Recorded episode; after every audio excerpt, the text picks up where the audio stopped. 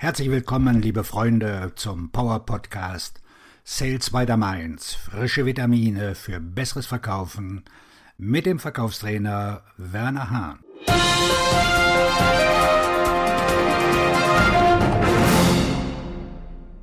Heute mit dem Schwerpunktthema den Empathiemuskel trainieren. Lassen Sie mich Ihnen eine Frage stellen. Wie einfühlsam sind Sie? Die vielleicht noch wichtigere Frage lautet, wie setzen Sie Ihr Einfühlungsvermögen in die Tat um? Es wird ja viel über Empathie und ihre Bedeutung im Verkauf gesprochen, aber was ist das eigentlich? Die technische Definition lautet fühlen, was jemand anderes fühlt. Es geht nicht darum, für jemanden zu fühlen, das wäre Sympathie. Es bedeutet, mit jemandem zu fühlen. Es geht darum, sich in den Geist und sogar in die Seele des anderen hineinzuversetzen und seine Erfahrungen zu übernehmen. Seien sie nun positiv oder negativ. Aber ist das wirklich möglich? Sind wir in der Lage, so weit aus uns selbst herauszugehen, dass wir fühlen können, was eine andere Person fühlt? Ich würde sagen, ja, bis zu einem gewissen Grad.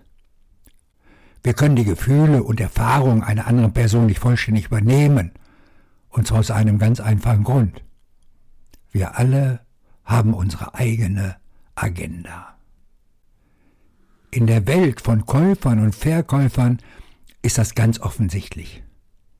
Ich kann immer nur von einer Agenda beherrscht werden. Wenn ich nicht aufpasse, werde ich so sehr von meinem Wunsch nach Empathie beherrscht, dass es für mich ein leichtes wäre, das zu akzeptieren und mich zurückzuziehen, wenn ein Kunde sagt, wir werden heute keine Entscheidung treffen die Muskeln der Empathie trainieren. Wie kann man Einfühlungsvermögen üben, wenn man eine andere Agenda hat? Nun, man tut es nicht.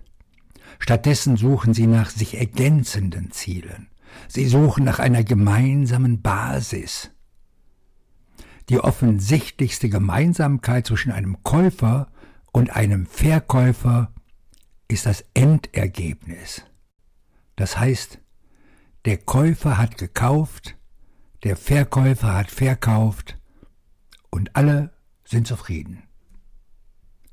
Es gibt eine gemeinsame Basis, die wir herstellen können. Der Käufer hat ein Bedürfnis und Sie haben eine Möglichkeit, es zu erfüllen.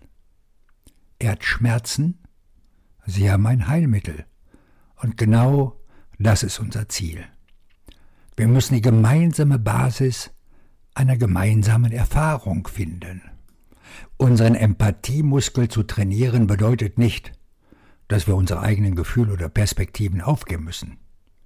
Tatsächlich ist das nicht möglich, aber es erfordert ein starkes Wollen, wenn es darum geht, die Gefühle und Perspektiven ihres Kunden zu verstehen.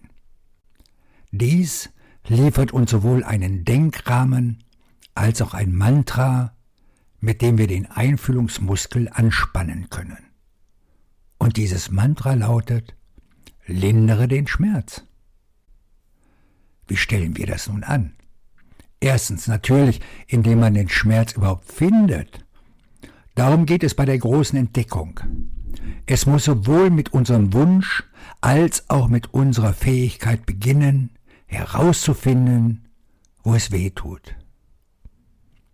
Denken Sie wie ein Arzt. Der Arzt muss die Quelle des Schmerzes finden. Ich muss wissen, wo es weh tut.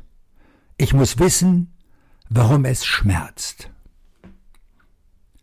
Nehmen wir zum Beispiel an, ich verkaufe neue Häuser und mein Kunde sagt mir, dass er mehr Platz und mehr Schlafzimmer braucht, als er im Moment hat. Prima. Ich habe eine Ahnung von ihrem Schmerz, aber ich muss wissen, woher der Schmerz kommt. Ich frage also, wo genau spüren Sie das? Was macht Sie an der Wohnung, in der Sie gerade leben, verrückt? Die Kundin erzählt mir, dass sie vier Kinder hat und die sich ein Badezimmer teilen. Das ist jeden Morgen ein Kampf. Ah, das ist die Quelle ihres Schmerzes. Woher wissen Sie, dass Sie die Quelle gefunden haben? Sie wissen es, wenn die Emotionen zum Vorschein kommen. Die Frustration, die Verärgerung, die Spannung. Das ist es, was Sie sehen müssen. Vom Schmerz befreien. Ich habe die Ursache des Schmerzes gefunden. Wie geht es weiter? Ich muss den Schmerz lindern, wenn die Kundin in die Zukunft blickt. Lassen Sie mich das in eine Verkaufssprache umwandeln. Erstens. Entdecken Sie das Problem des Käufers. Jeder hat ein Problem, sonst würden Sie nicht mit ihm sprechen.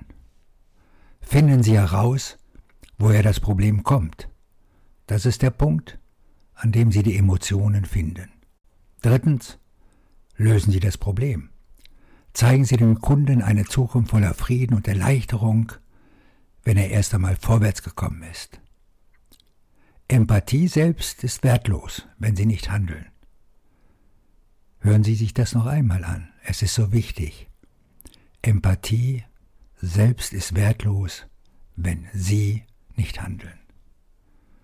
Strengen Sie Ihr Einfühlungsvermögen an, liebe Hörerinnen und Hörer, und bis zum nächsten Mal. Lernen Sie mehr, um mehr zu verdienen. Das wünscht Ihnen der Verkaufstrainer und Buchautor Werner Hahn.